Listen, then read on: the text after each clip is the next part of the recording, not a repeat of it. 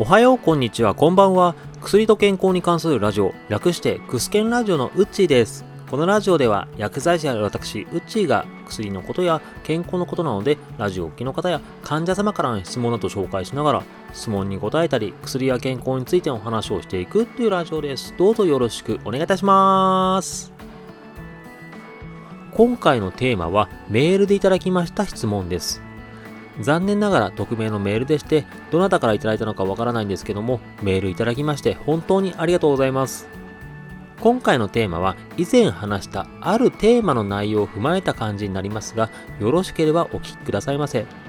それでは今回のテーマはこちら。なぜ AG でないジェネリックを使ってる薬局が多いの？第61回の時にジェネリック医薬品についての話をさせていただきました。その時と関連しての質問と思われます。ジェネリックのメリットとかデメリット、こういったのは61回の時に話しておりますので、詳細は割愛させていただきますが、今回の話、前提となりますので、ジェネリック医薬品と AG について簡単に話をさせていただきます。ジェネリック医薬品というのは先発医薬品、僕はよくオリジナルの薬と表現しますけども、このオリジナルの薬が特許が切れますと、他のメーカーもその成分の薬作っていいよということになりまして、これにより他のメーカーとか後から作られた薬をジェネリック医薬品と言います。ジェネリック医薬品に関しては、オリジナルの薬に比べると薬の研究とか開発に時間やお金、人手をかけないで済む分、その分薬代を安くできます。ジェネリックはオリジナルの薬と成分同じなので、効能とかは一緒だよというものが多いです。特許の関係とかで効能が実は違うというものもあるんですけども、成分は同じなので効き目は同じとは言われております。が、添加物の違いとか製造の工夫、こういったのが変わっているということはよくあります。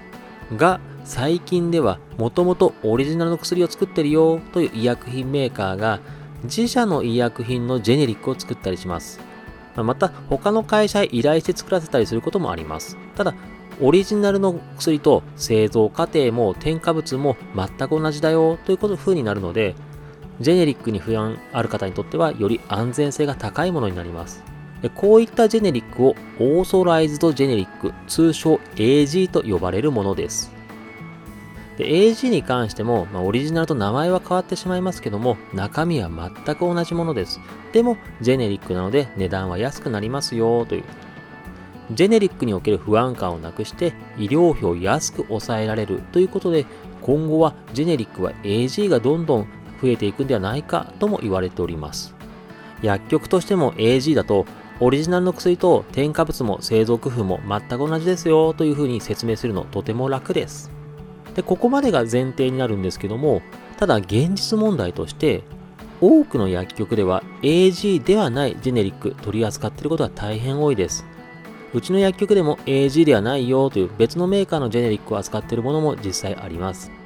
AG がない医薬品も多いので、まだ AG がないんだ。そういう場合は仕方ないなとしても、もうすでに AG が発売されているにもかかわらず、AG ではないジェネリック取り扱っている薬局。これなんでかというのを今回話をさせていただきます。理由としてはいくつかありますが、まず簡単なところですと、AG が後から発売されたパターン。例えば何年何月何日からこの薬のジェネリックは発売してもいいですよとなってるんですけども、大体この日から発売していいという時には何社かそのジェネリックを出すようになってます。ただ AG の場合が後から発売されるということもよくあります。例えば C というメーカーが先に発売しているよという場合、もうすでにある薬局ではもう C のメーカーを使ってる。でも AG が後から出たと言っても、もう薬局としてはもう C のメーカーで何人もの患者様に渡してしまってる。そうなってくると、いくら AG が発売されたと言っても、患者様への説明が難しいということがあります。すでに C のメーカーでもらってる患者様に、別のメーカーになりますよと説明すると、なんで変わっちゃうの？といった質問をよくされます。また、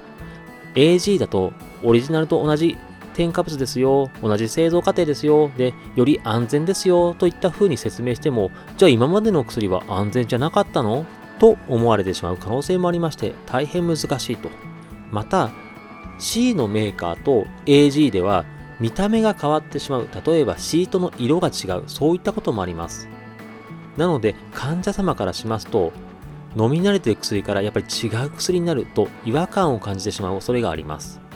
特に認知機能に不安のある方なのでは見た目が変わると飲まなくなることもありましていくら説明をしてもこれは全然違う薬だということで後からクレームにつながりやすくなってしまいます。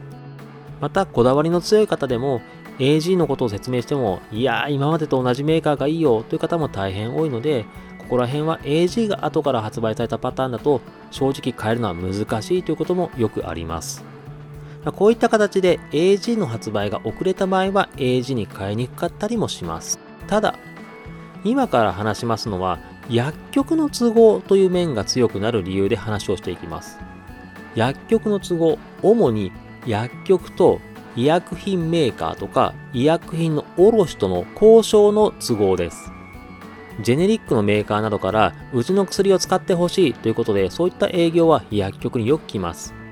派手な接待とかは近年本当になくなりましたけども、やっぱりそれでもこまめに挨拶に来る営業の方なので、仲良くなったりすれば、その営業の方の薬優先したくなったりしますよね、という。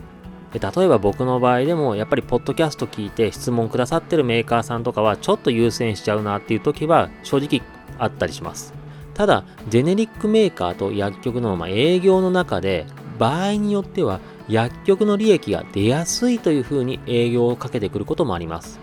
例えば、E というメーカーの営業さんが来られたとします。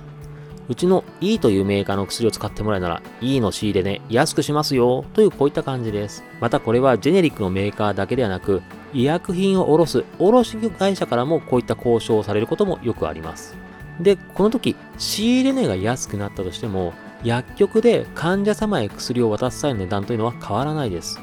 これは国の方でこの薬とか、例えば E のメーカーとかはいくらで仕入れようとしても、この値段、決まった値段で患者様へ渡しなさいねというふうに国のルールとして決められています。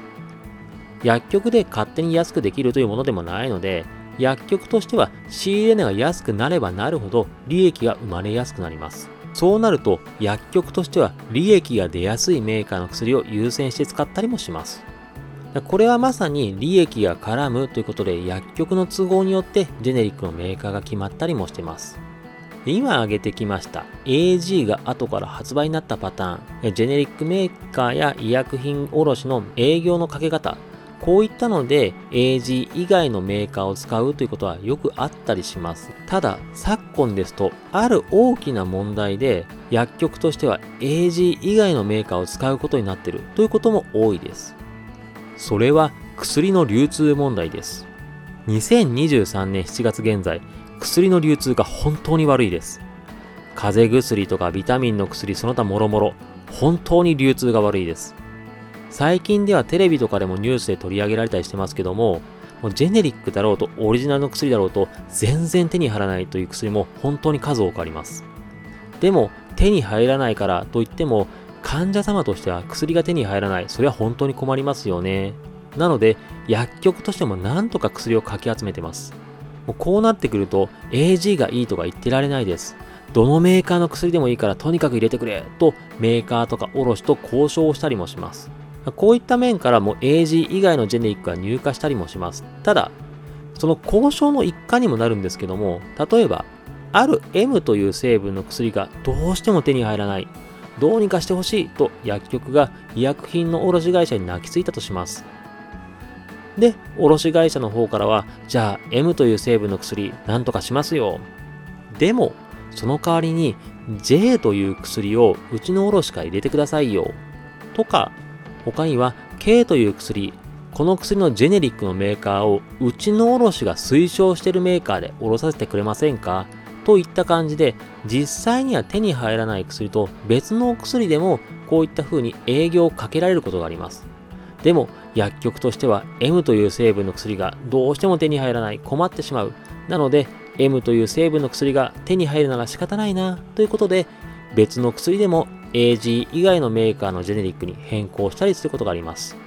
このように現在問題になっている薬の流通都合の問題で AG を使ってない薬局というのはどんどん増えております。このように様々な理由で AG ではないジェネリックを使っている薬局は多かったりします。ということで、質問に対する僕なりの返答とさせていただければ幸いです。さて、ここからは本日のワンポイントですけども、今回のワンポイント、健康ネタという感じではないんですけども、AG の話題ということで話をさせていただきます。それでは本日のワンポイントはこちら。ウッチーが AG を進める裏の理由は私、ウッチ、AG を進めることが大変多いです。その理由としては、まあ、オリジナルと同じ添加物だったり、同じ製造過程なので、患者ための説明をって納得してもらいやすいとか、安全性を説明しやすいというのが表の理由です。ですけども、僕にはもう一つ理由があって AG を進めています。で、今回の話、様々なジェネリックメーカーの方、聞いたら怒るかもしれません。何名かはもう、このポッドキャスト聞いてくださってると言われてるんですけども、あらかじめ言っときます。本当に申し訳ないです。え僕が AG を進める理由。どうせジェネリック使うんであれば、先発医薬品メーカーに金が流れるようにするべきだ、と思ってるからです。多くのジェネリックメーカーでは、様々な薬のジェネリックを作ることに特化しておりまして、新薬の開発をしないというメーカーが多いです。新薬の開発というのは、それは新薬を作る会社に任せて、ジェネリックしか作らないよというメーカーが大変多いです。もちろん、ジェネリックがメインとしている会社の中にも、先発医薬品とか新薬開発している会社はあるはあるんですけども、それでも新薬を作ることをメインにしている、よく言う先発医薬品メーカーとかに比べれば、圧倒的に新薬開発とかは少ないです。で、ジェネリックメインのメーカーの売り上げが伸びて、先発医薬品メーカーの売り上げが落ちれば、それだけ先発医薬品メーカーの企業としての体力が下がるので、その分新薬開発で力を入れられなくなっていきます。世界的にジェネリックを推奨する流れではあります。医薬品高騰の問題というのはどの国でもある問題なので。とはいえなんですけども、新薬というものが開発されなくなっていけば、例えば今治療進まないよう苦しんでいるよという方、新しい薬とかがあれば治療の幅が増えていく、選択肢が広がっていくにもかかわらず新薬開発がされないということで、いつまでも治療が難しいという患者様、減っていかないことになります。正直なところ、どうしても手術とかだけでは対応できないという病気は多いので、薬が必要な方は大変多いです。日本の製薬業界というのは世界と比較して別に遅れてるというわけではないんですけども、一応日本の製薬業界はアメリカ、中国について世界3位の力があると言われております。これはさすがの技術開発力だとも言われたりしておりますが、日本の医薬品市場としては2026年にはドイツに抜かれて4位になるとも言われております。正直なところ日本の製薬業界、世界に比べて伸びが鈍い状況です。近年の新型コロナに関しても世界に比べて日本のワクチンとか治療薬がかなり遅れた理由、これは日本は海外に比べて審査が厳しすぎるからだよと言われたりもしておりましたが、正直なところ、やはり海外に比べて先進医療の技術ちょっと遅れてきてるんではないかと言われたりもしております。特に今回の新型コロナに関しては今までとは違った技術を使われたりしているので、まさに今までと違う先進医療の分野になってくるので、この点で日本遅れ始めてるんじゃないかというのは危惧されております。日本は超高齢化社会であることや国民皆保険制度、こういうのを取っていることもありまして、医療費高騰の問題は正直他国に比べても深刻です。そのため、ジェネリックを推奨して医療費を抑えるようにする、この取り組みは当然だと思われますし、近年では毎年薬の値段というのは改定が行われております。薬の値段が適正かどうかのチェックが行われまして、多くの薬の値段というのは年々下がっております。また、最近では新薬が高すぎるよねということで、様々なメディアで薬の値段が高すぎるということは取り上げられるようになっております。そういったニュースは大体、新薬が高すぎて使いたい患者様に使えないじゃないかというニュース、こういったニュースよく流れるんですけども、聞いたことはありませんか？見たことはありませんか？新薬の開発というのは本当に時間やお金が必要です。10年以上の時間と500億円以上の開発費が必要と言われております。薬によってはもっと必要なケースというのは多いです。薬によってはもっと必要なケースは多々あります。また、よく言う新薬を開発できる確率というのは3万分の1とも言われております。いろんな化合物を研究して作って、それでも新薬になれるかどうかというのは3万分の1ということです。こういった莫大な費用とかを回収するためにも、レアな疾患の方、使う患者様が少ない病気のような方では、